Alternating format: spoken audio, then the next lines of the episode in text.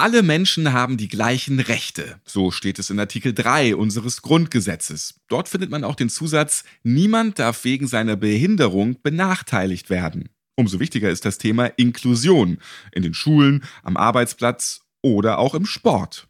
Menschen mit Behinderung sollen wie jede und jeder andere Zugang zu Sport und Bewegung haben und das Recht auf soziale Teilhabe. Darüber wollen wir in der heutigen Podcast-Folge sprechen. Also wie gut funktioniert überhaupt die Inklusion in den Sportvereinen und wie fördert die BGW das Ganze?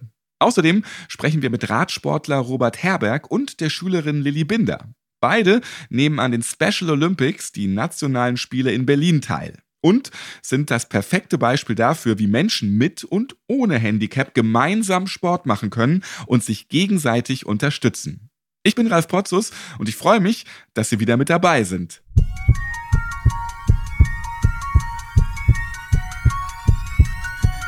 Herzschlag für ein gesundes Berufsleben. Der BGW-Podcast.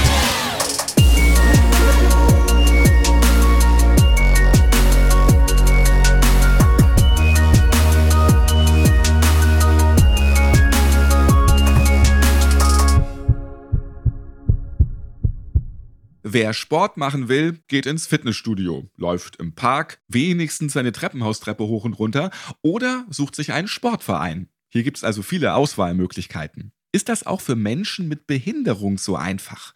Gibt es genug Vereine, die inklusiven Sport anbieten? Und wie groß ist die Auswahl an Sportarten? Antworten darauf soll ein Forschungsprogramm liefern, das die BGW im Rahmen der Kooperation mit SOD Special Olympics Deutschland gestartet hat.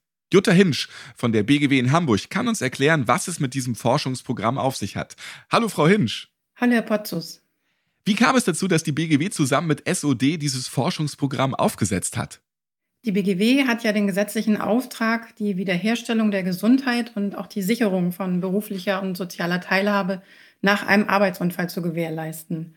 Sport und Bewegung spielen in der Rehabilitation eine große Rolle und durch die Kooperation mit SOD ist daher dann die Idee entstanden, genauer zu erforschen, wie es um das sportliche Angebot für Menschen mit Behinderung in Deutschland bestellt ist und auf welche Faktoren es hierbei geben könnte, diesen Zustand zu verbessern.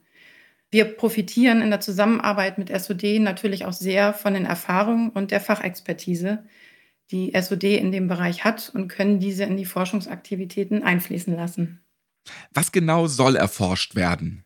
Inklusiver Sport ist noch nicht alltäglich und selbstverständlich. Für Menschen mit Behinderungen ist es schwierig, Sport zu treiben, wenn zum Beispiel in der gewünschten Sportart kein passendes Angebot vorhanden ist.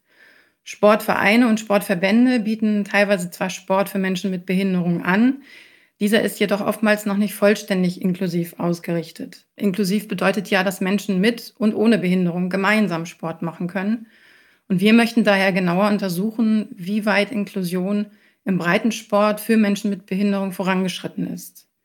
Unsere Hypothese dabei ist, dass es zwar schon vereinzelt gute Ansätze gibt, diese aber nicht flächendeckend vorhanden sind und sich auch nur auf bestimmte Sportarten konzentrieren. Und wie gehen Sie dabei jetzt ganz genau vor? Wie erforschen Sie das? Wir konzentrieren uns auf zwei Forschungsfelder. Zum einen analysieren wir die Sportangebote und Sportstrukturen, also in welchen Sportarten bereits inklusive Angebote gemacht werden, in welcher Form diese stattfinden, zum Beispiel als Wettkampf oder als regelmäßiges Sportangebot im Verein und auch welche Zielgruppen hierbei angesprochen werden. Am Ende haben wir dann eine detaillierte und belastbare Informationslage, einen Status quo sozusagen. Darüber hinaus widmen wir uns aber auch der Rolle der Medien. Wir untersuchen, wie die Medien über Menschen mit Behinderung im Zusammenhang mit Sport berichten. Die Medien haben eine Querschnittsfunktion bei der Umsetzung gleichberechtigter Teilhabe, da sie in die verschiedenen Lebensbereiche wie zum Beispiel Kultur, Bildung und eben auch Sport hineinwirken und das Bild von Menschen mit Behinderung in der Gesellschaft entscheidend beeinflussen. Hierfür analysieren wir, wie über das Thema Sport von Menschen mit Behinderung in sozialen Netzwerken gesprochen und auch gepostet wird. Social-Media-Plattformen wie Instagram oder YouTube dienen Menschen mit Behinderung zur Information, wenn sie nach passenden Sportarten suchen, aber auch als Quelle für die Verbreitung von Selbstbildern. Jetzt ist natürlich interessant, wann gibt es die ersten Ergebnisse und mit welchen Ergebnissen rechnen Sie? Die ersten Ergebnisse haben wir schon, aber wir sind natürlich noch weiter am Auswerten. Wir wissen jetzt, welche Sportvereine und Verbände in welchen Sportarten Angebote für Menschen mit Behinderung bereits umsetzen, aber auch wo noch Handlungsbedarf besteht. Und zusätzlich können wir sagen, welche Zielgruppen mehrheitlich dabei angesprochen werden, zum Beispiel eher Kinder oder Erwachsene und auch für welche Arten von Behinderung es Angebote gibt und ob diese mehr oder eher weniger vertreten sind. Von der Medienanalyse erwarten wir uns ein Bild darüber, ob es Bedarf für mehr und bessere Inklusion gibt und welche Vorstellung die Gesellschaft von Behinderung hat. Wir zeigen, dass es inzwischen einige relativ populäre Behindertensportarten in die sozialen Medien geschafft haben, wie zum Beispiel der Rollstuhlbasketball. Interessant ist vor allem, wie es danach weitergeht. Also werden die Forschungsergebnisse auch zum Anlass genommen, um eventuell notwendige Veränderungen zu schaffen oder Neues anzustoßen? Was ist hier Ihre Einschätzung? Ja, wir möchten mit den Ergebnissen natürlich zum einen aufzeigen, wie der derzeitige Stand zu Inklusion im Breitensport aussieht. Zum anderen möchten wir daraus natürlich auch Handlungsbedarfe ableiten und uns mit den entsprechenden Akteuren im Kontext Sport und Inklusion vernetzen und unsere Daten- und Erkenntnislage zum Anlass nehmen, die Inklusion in diesem Bereich weiter voranzutreiben. Vielen Dank, Jutta Hinsch von der BGW in Hamburg. Gerne.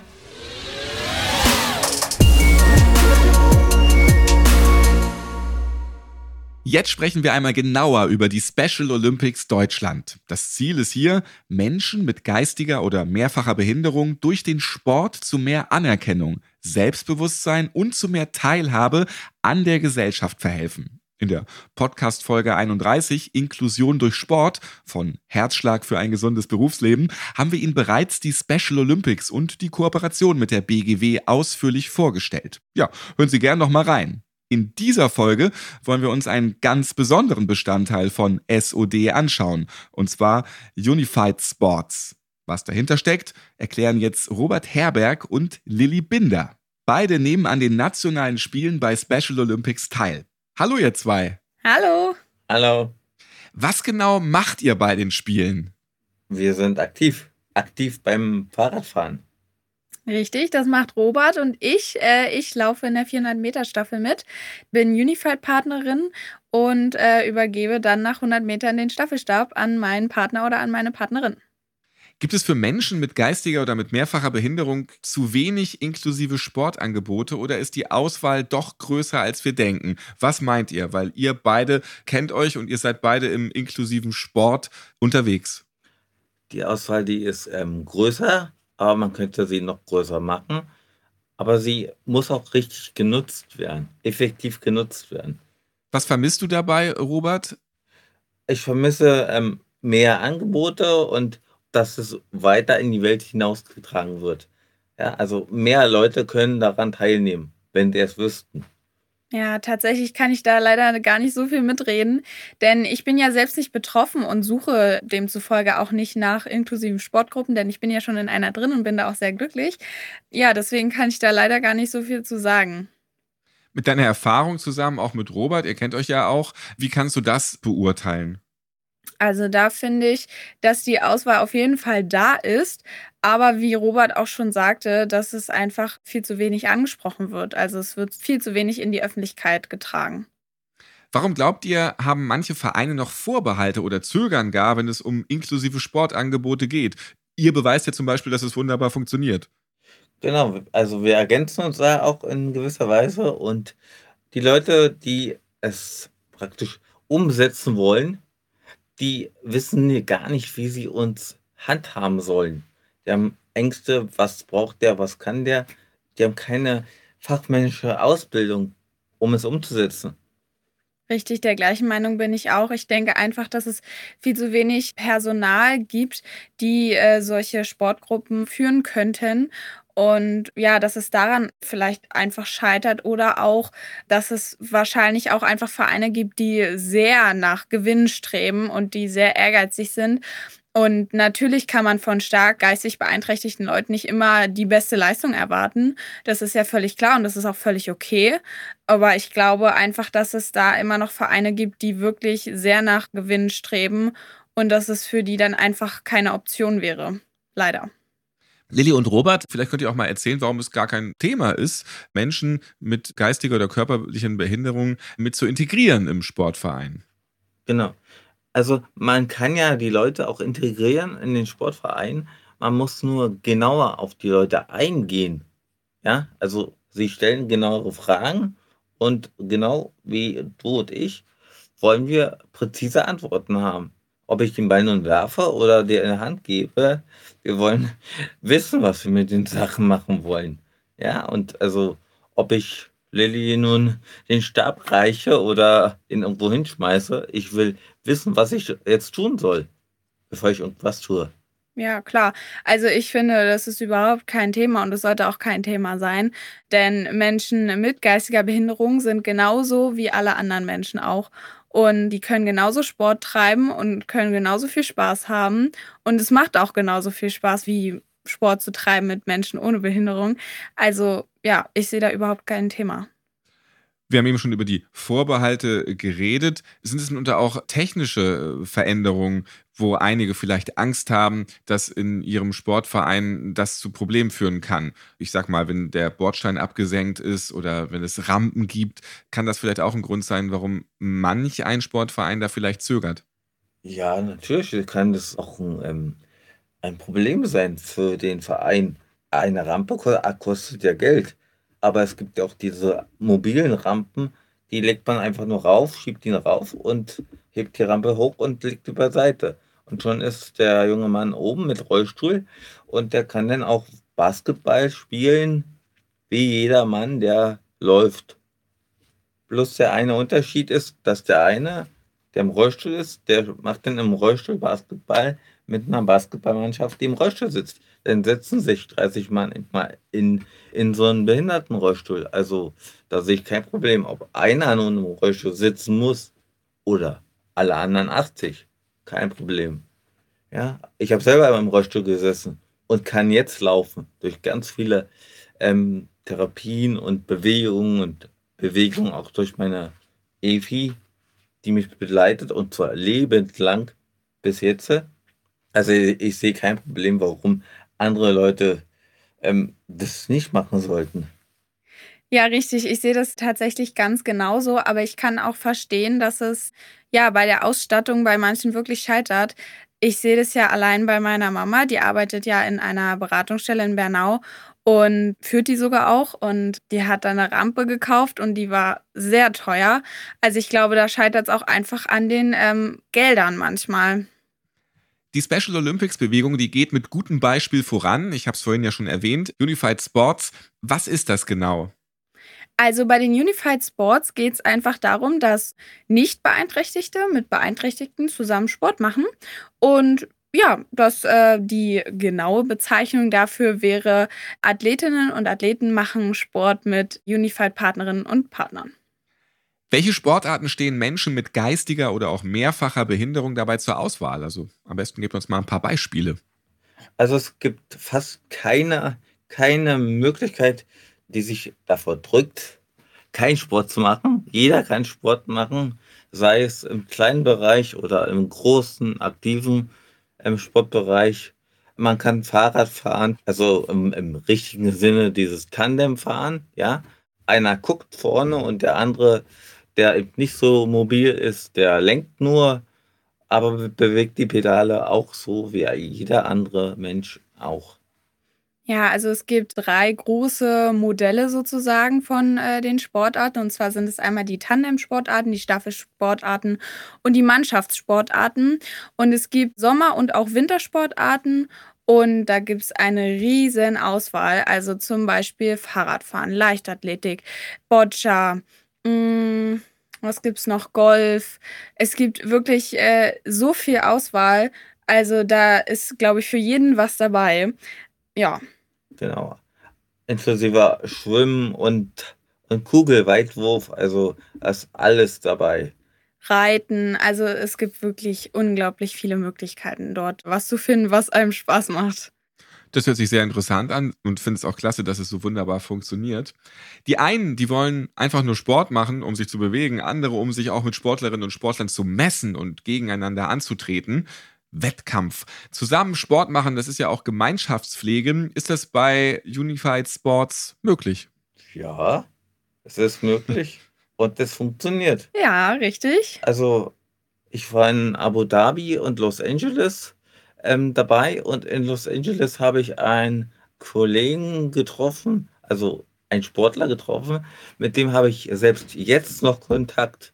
Wir telefonieren des Öfteren und wir haben uns über das Trainingslager kennengelernt. Wir haben Wettkämpfe zusammen bestritten und das Telefonieren, das mache ich selbst jetzt noch ab und zu. Und wir freuen uns auf den schönen heißen Sommer, um die Fahrradwettkämpfe auszutragen. Richtig, es gibt nämlich tatsächlich äh, drei unterschiedliche Ansätze bei den Special Olympics. Nämlich ist es einmal der freizeitorientierte Ansatz. Da geht es wirklich nur darum, dass man eben Freude und Spaß am Sport hat. Darum geht es natürlich in allen dreien Ansätzen. Aber ähm, dort treten alle Altersklassen gegeneinander an und es geht nicht unbedingt um die Leistung, sondern einfach um den Spaß. Dann gibt es natürlich noch den entwicklungsorientierten Ansatz. Da geht es vor allem darum, dass man voneinander profitiert und voneinander lernt. Und dann gibt es aber natürlich auch noch für die ganz Ehrgeizigen den wettbewerbsorientierten Ansatz. Und dort geht es dann auch wirklich ums Leistung erbringen und äh, gegeneinander antreten. Und da wird man dann auch in verschiedene Altersgruppen eingeteilt. Das heißt, man macht dann auch Sport mit Gleichaltrigen und natürlich auch in verschiedene Leistungsabschnitte. Genau, damit es zu keinen ungerechten Wettkämpfen kommt. Jetzt luken wir nochmal in die Zukunft. Was wünscht ihr euch für den inklusiven Sport? Ja, äh, für den inklusiven Sport, dass er noch mehr aktiv ähm, prominent wird, dass wir noch mehr Zuhörer haben, dass noch mehr Leute mitmachen, vorbeischauen, mitmachen und auch aktiv werden. Ja, da gehe ich vollkommen mit Robert mit. Also ich äh, sehe das ja in meiner Schule. Ich habe das vorgestellt, dass ich das Gesicht der Spiele sein werde oder bin 2022 und ich habe auch so ein bisschen was erklärt zu den Special Olympics und es fanden die alle sehr spannend, aber sie haben noch nie was davon gehört und das fand ich total eigentlich auch schon traurig. Ich finde einfach, dass es viel mehr in die Öffentlichkeit gehört, gerade in den jugendlichen Bereich. Ich bin ja 14 Jahre und gehe noch zur Schule und merke, dass einfach viel zu wenig Leute äh, darüber Bescheid wissen. Und ja, ich finde einfach, dass es viel mehr in die Öffentlichkeit gehört. Robert Herberg und Lilly Binder, vielen Dank für eure interessanten Einblicke und ich drücke euch natürlich alle Daumen, dass ihr die nächsten Wettkämpfe gewinnt. Ja, danke schön. Das hoffen wir natürlich auch. Vielen Dank und ich wünsche mir noch Frieden auf Erden.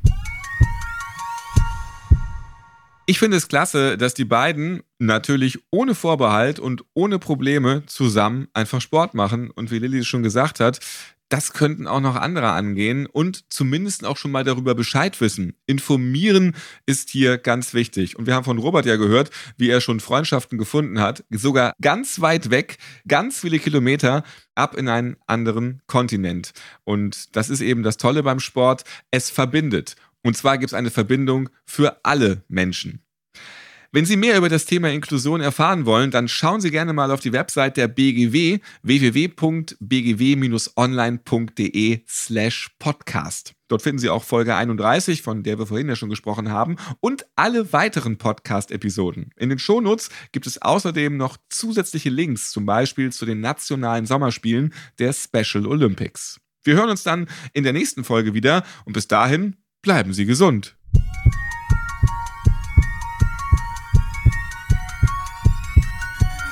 Herzschlag für ein gesundes Berufsleben.